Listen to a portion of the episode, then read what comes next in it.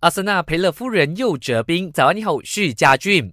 在酋长杯决赛中，尽管阿森纳凭借奥巴梅扬先进一球，但无法守住领先优势，最终一比二不敌法甲里昂，只能眼睁睁拱手让出冠军杯。更糟糕的是，队内大将拉卡泽特在比赛开始的五分钟就扭伤了脚踝。虽然他试图克服伤痛，但还是感到不适，最终被换下。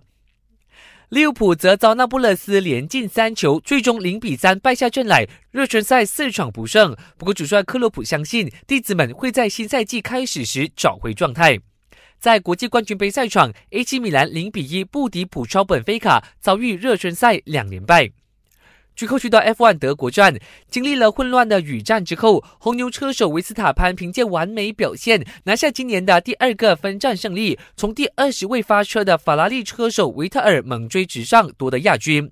至于从杆位发车的梅赛德斯车手汉密尔顿没能带走积分，他的队友博塔斯连同法拉利的勒克莱尔则失误撞车退赛。